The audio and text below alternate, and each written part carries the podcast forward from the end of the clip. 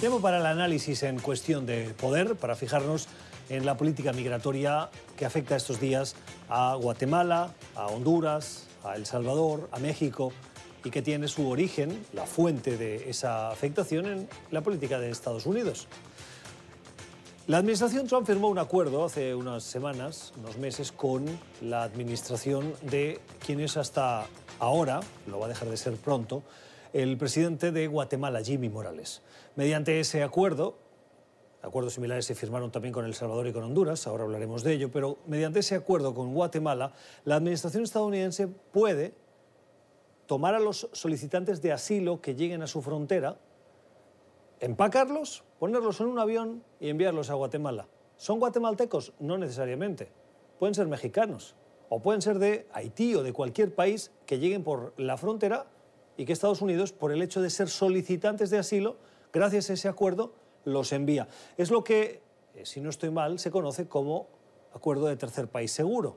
Es decir, enviarlos para que se esperen en su proceso fuera de las fronteras estadounidenses. Vamos a entrar en los detalles de, esto porque ha generado polémica en los últimos días. Primero porque en Guatemala no hay claridad o unidad nacional en torno a esa decisión. Segundo porque eh, no está claro que estén capacitados para recibir a esos eh, solicitantes de asilo, no tienen la infraestructura para garantizarles lo que las convenciones internacionales dicen, seguridad, eh, acceso a la infraestructura básica, etc. Tercero porque México ha protestado, un comunicado ha dicho que no están de acuerdo que sus nacionales sean enviados a otro país y así un largo, etcétera. Y este es un año electoral y por lo tanto la afectación, porque la respuesta de Estados Unidos no será la que podría esperarse de un gobierno frente a las críticas de otros, sino que es el estilo Trump.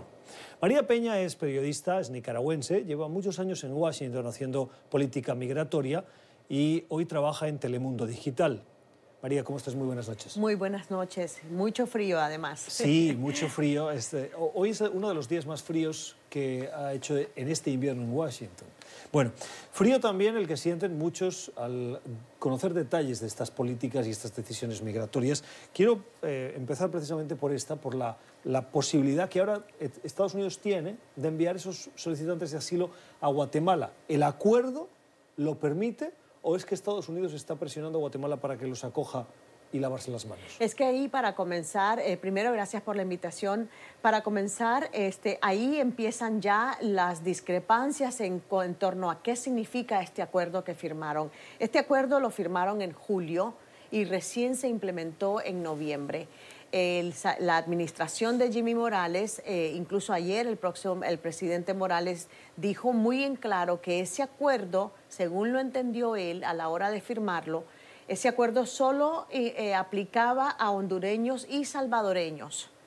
hay algo muy turbio ahí de cómo fue que de repente en noviembre, ya con la implementación, el Departamento de Seguridad Nacional de Estados Unidos lo amplió para incluir a mexicanos. ¿Que son la mayoría de los solicitantes de asilo o no necesariamente? No, al contrario. O sea, ahora sí que ha habido un aumento en los cruces ilegales de, mexicanos, pero eh, hasta, hasta hace muy poco y que sigue la tendencia, de hecho, eh, la mayoría de los que llegan a la frontera sur de Estados Unidos a pedir asilo son centroamericanos particularmente del, Triángulo del Norte, eh, Guatemala, El Salvador y Honduras.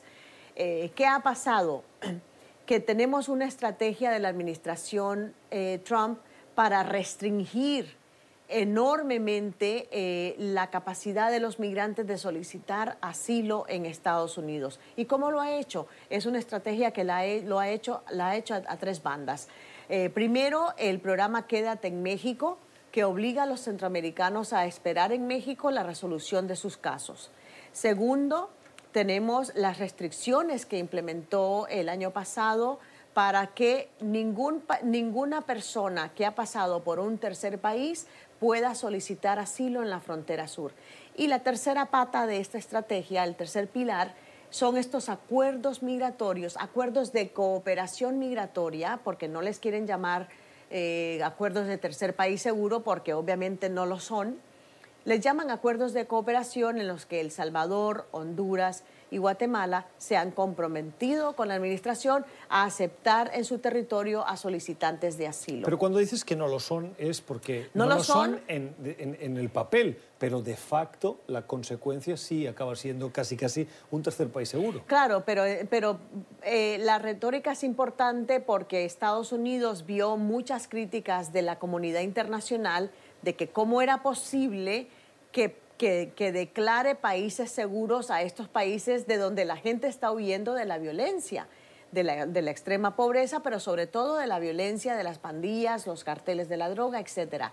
Entonces, conscientes de esas críticas, le cambiaron, o sea, matizaron y ahora les llaman acuerdos de cooperación migratoria.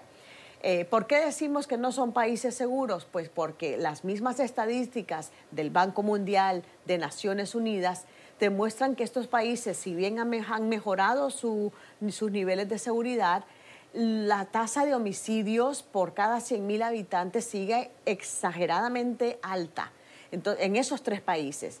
Entonces, ahora tenemos esta controversia nueva de que quieren deportar a mexicanos a Guatemala.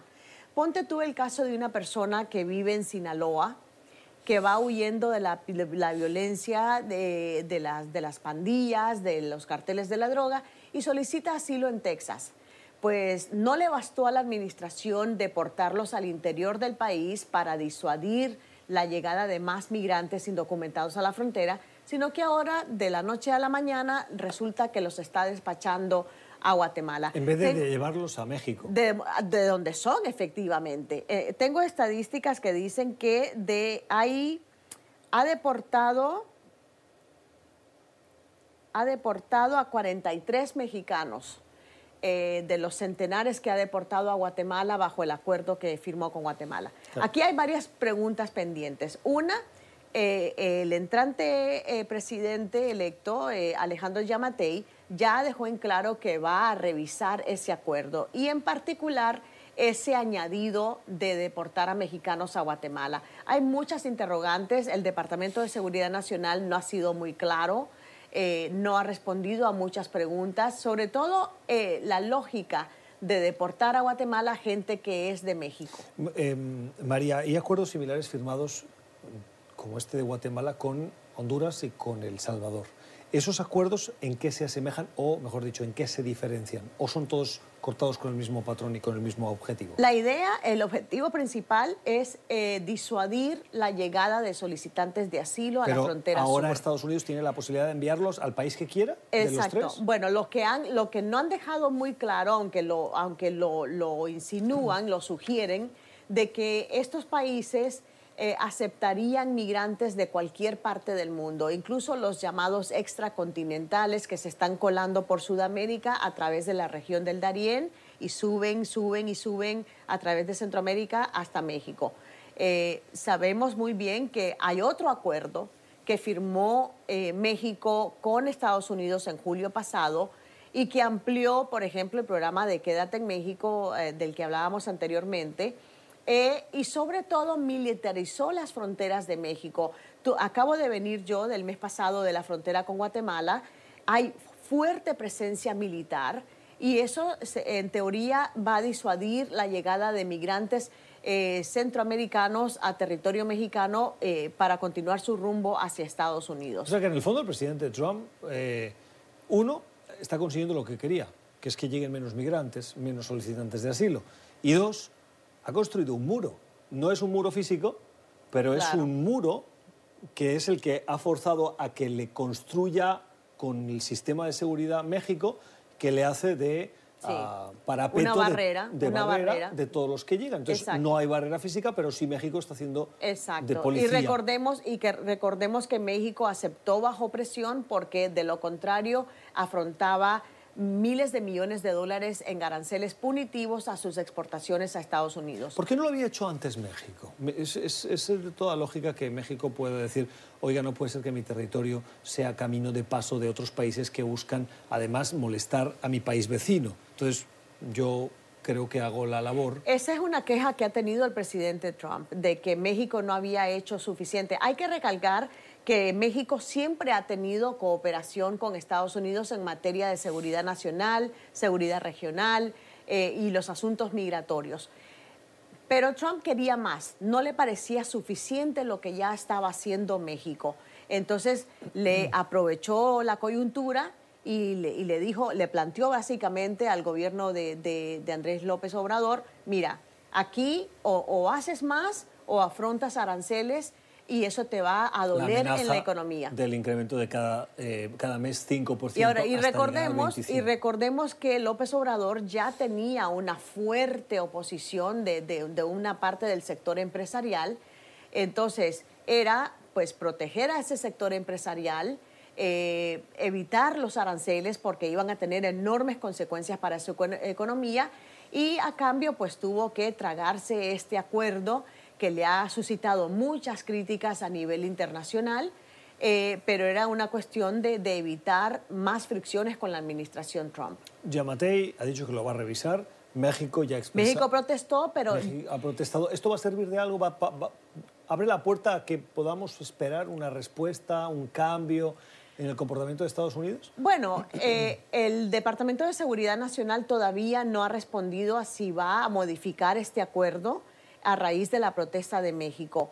Eh, hay una, estaba leyendo esta mañana que hay fuentes que, aseguran que sí, que va a, suspender ese plan de deportar a mexicanos a Guatemala, pero oficialmente el Departamento de Seguridad Nacional no ha dicho nada al respecto. Eh, obviamente es otra ficción adicional que hay entre México y Estados Unidos. Eh, está por verse si, si, en realidad van a tener que modificarlo con la llegada ya de Jean Matei al poder en este, en este mes. Eh, lo, cierto es que, lo curioso es que la administración Trump ya está elogiando a México por todo lo que ha hecho para reducir drásticamente los cruces ilegales en la frontera sur. Está por verse si, si esto va, van a llegar a alguna especie de, negociación o de acuerdo para, para frenar este otro plan, porque a todas luces es un absurdo que deporten a alguien a un país que no es el suyo. Ya que hablamos de inmigración, antes de terminar hay una noticia de las últimas horas y es que el quinto circuito de apelaciones de Estados Unidos ha revertido una decisión de una instancia inferior que bloqueó la intención del presidente de utilizar fondos que eran del Departamento de Defensa, del Pentágono, los tomaba para construir el muro en la frontera. Sé que algunos de ustedes pueden decir, pero entonces el muro ya no sigue siendo tan necesario porque México está haciendo su labor, están llegando menos, ¿para que el muro? Bueno, Donald Trump lo ha prometido y está empecinado en que quiere hacerlo. Y ahora esa Corte de Apelaciones ha dicho, sí, el presidente sí puede, es el quinto circuito con sede en Nueva Orleans. ¿Es una victoria para Trump?